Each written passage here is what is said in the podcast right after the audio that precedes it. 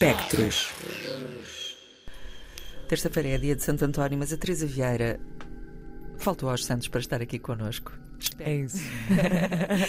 Bem-vinda, Teresa. Mais uma sessão de espectros. Hoje calha em dia de Santo António, mas a tua escolha não tem nada a ver com isso.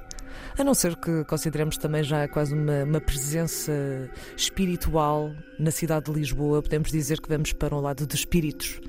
Vamos para fantasmas. Vamos. Vamos contigo então, acho que sim.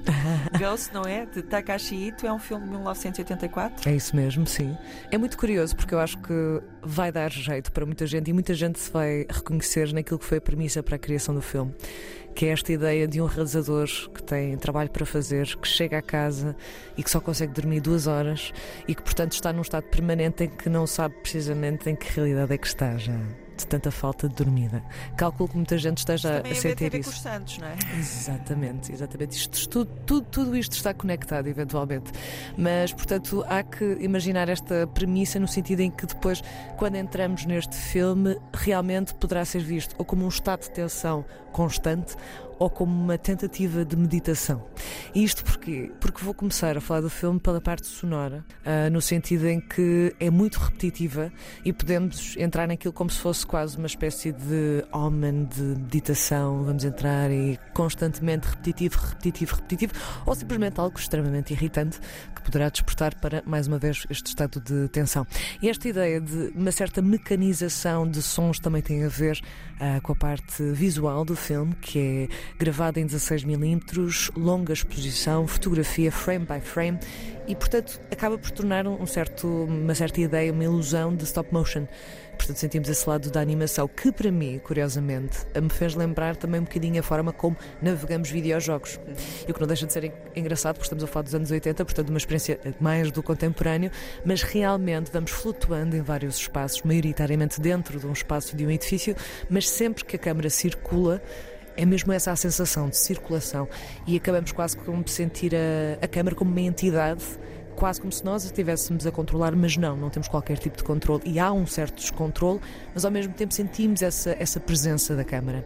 E em falando em presenças, acho que também é importante dizer que neste filme temos figuras humanas, mas que na verdade vão desaparecendo de várias formas, nomeadamente através de projeções que aparecem no meio do espaço, que era algo que o Ito queria realmente testar, ou seja, como é que poderia dar a ideia de flutuações no espaço, e é exatamente isso que ele trabalha nestas figuras que não conseguimos perceber quem são, nem é esse o objetivo, mas de criação de uma ideia de espectralidade, vamos falar assim, relacionado também com o título desta rubrica.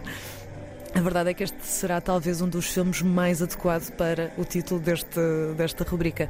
E também temos uma presença humana que aparece de uma forma mais realista, ou seja, realmente à frente da câmera e não em formato de projeção.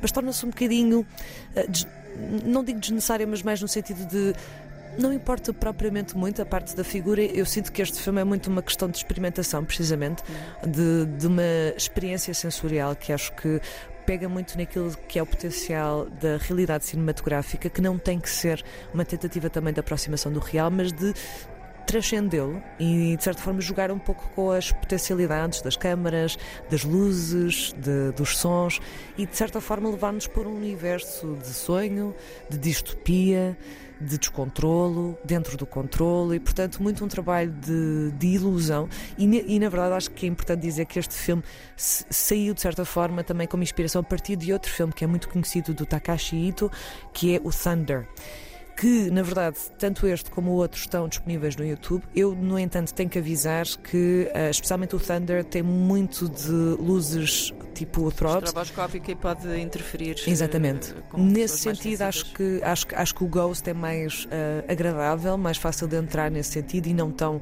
disruptivo, talvez, como o Thunder.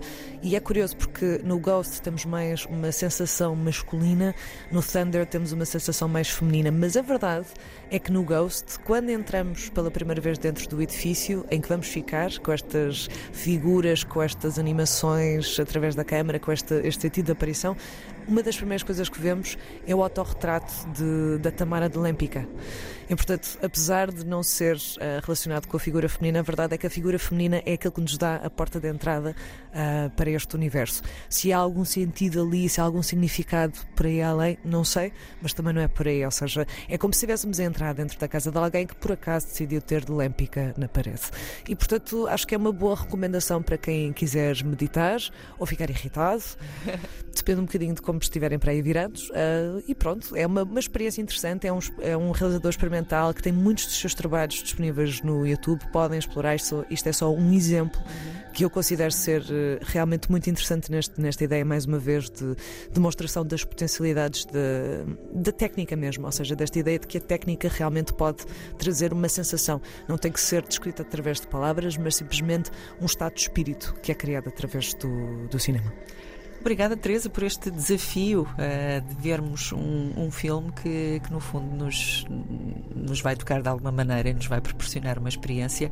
Ghost, de Takashi Ito, um filme de 1984, disponível no YouTube. Pode ser a porta de entrada para irmos à descoberta, então, de mais obras deste realizador japonês. Beijinhos, Teresa. Beijinhos. Até para a semana. Tchau.